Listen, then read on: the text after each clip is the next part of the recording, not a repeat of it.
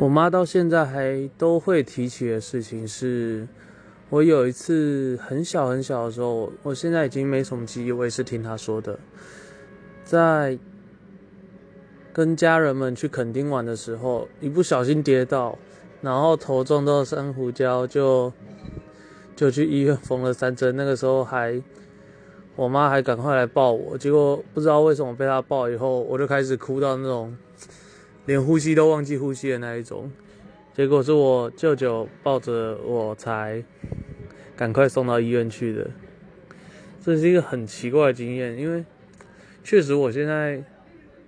头后方有一块是，诶，有一条是没有头发，应该就是那个时候摔伤的。